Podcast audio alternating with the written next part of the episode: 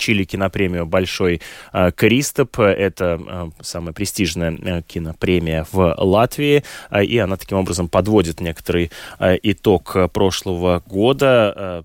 Самые заметные кинособытия отмечаются как раз-таки этой премией. И, собственно, с лучшим художественным фильмом стал фильм «Открытки из Рима», который мы прямо сейчас и обсудим в ходе культурного блога. Культурный блог с Еленой Власовой.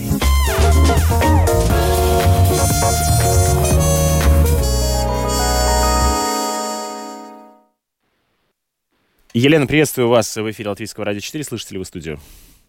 Да, привет, Ром, как меня слышно? Замечательно, да. Расскажите, пожалуйста, подробнее о фильме, который стал э, лучшим художественным э, фильмом э, ушедшего года.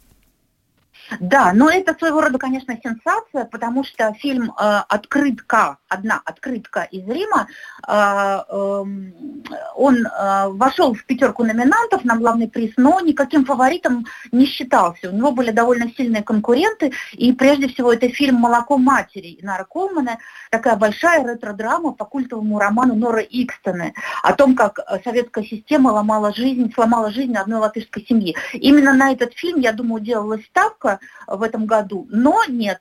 Э, также были среди номинантов довольно сильные работы Юриса Пошкуса и Айка Карапетяна, но вот победила вот такая скромная картина «Открытка из Рима». Хотя это всего лишь э, вторая работа молодого режиссера Эльзы Гауи, и у этой, и у этой картины был ну, совсем крошечный бюджет. А можно уточнить, ну, почему это... скромная? Почему вы называете ее скромной?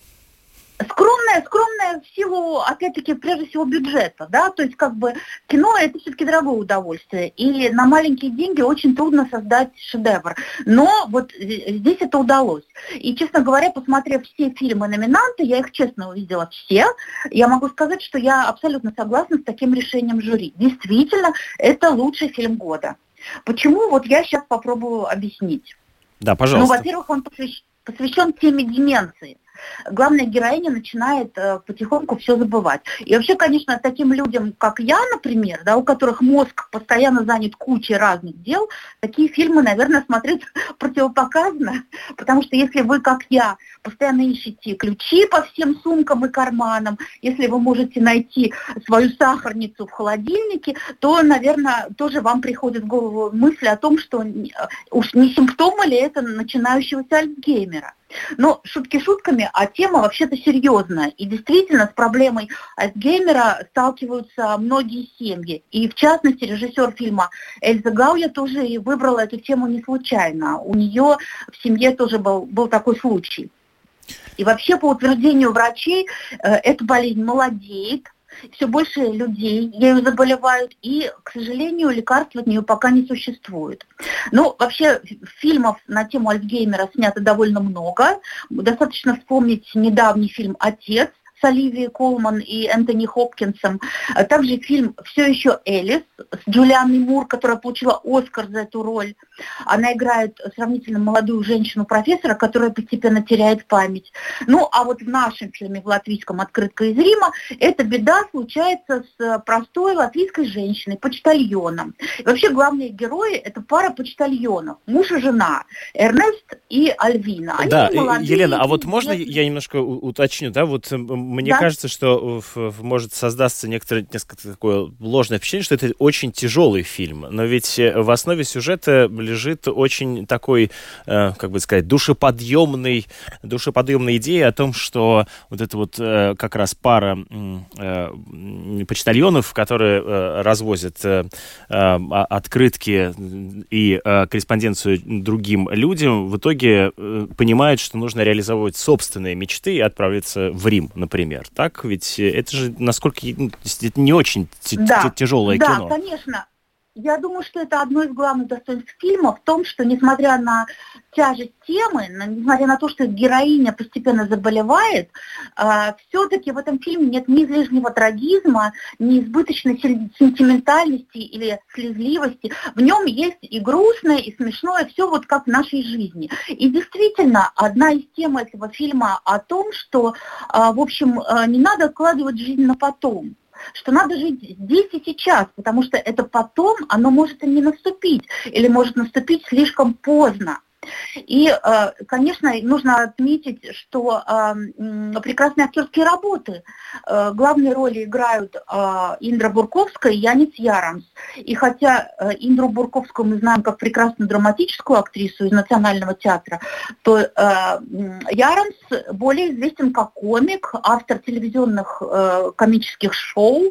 И, ну, как бы в этом фильме он, конечно, стал настоящим открытием. Еще хочется сказать, что а, этот фильм сделан очень талантливо и тонко. В нем нет ни одного фальшивого слова. И а, конечно, особую такую ностальгическую нотку вносит э, тот факт, что главный герой почтальона, потому что эта профессия-то сейчас вымирающая, да, то есть все меньше людей выписывают газеты, получают бумажные письма. И вообще на фоне вот сегодняшней дискуссии о закрытии 150 сельских почтовых отделений, это вообще как-то, ну, выглядит очень актуально, да. Хотя в этом фильме действие происходит не в провинции, а в Риге. Э, фильм снимался в Пурцемсе, в реальном почтовом отделении, куда постоянно стучались посетители.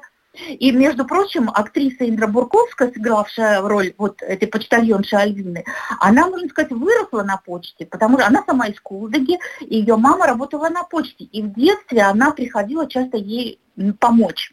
Так что ей эта тема хорошо знакома. Еще что мне понравилось в этом фильме, что в нем не перемудрили со стилем. В нем есть свой стиль, но авторы э, не претендуют на какой-то нарочито авторский кинематограф. Да? То есть это простое, но в хорошем смысле простое зрительское кино. Оно очень честное, но без чернухи. Да? Грустное, но с ноткой надежды. И, конечно, это надежда не на то, что героиня выздоровеет, потому что, ну, как я уже сказала, лекарства от этой болезни пока не существует. Но э, надежда на то, что, ну, по крайней, по крайней мере, рядом с ней есть любящий человек, и она не останется одна, и он ее не бросит. И, в конце концов, она увидела Рим, сбылась ее мечта. А значит, ну как бы в целом жизнь не так уж плоха, и в ней есть какие-то светлые моменты. И я думаю, что вот это чувство, э, это то, чего нам так не хватает в сегодняшнем мире. Совершенно с вами Поэтому... согласен, да. Вы спешите видеть, этот фильм еще и идет э, в кинотеатрах, э, и его можно увидеть на большом экране, он того э, заслуживает. Элза Гауя стала режиссерой, режиссеркой этого фильма, а фильм «Открытка из Рима». Благодарю. Елена Власова была вместе с нами на прямой связи. Мы обсуждали лучший художественный фильм, который был признан таковым по версии премии «Большой Кристоп».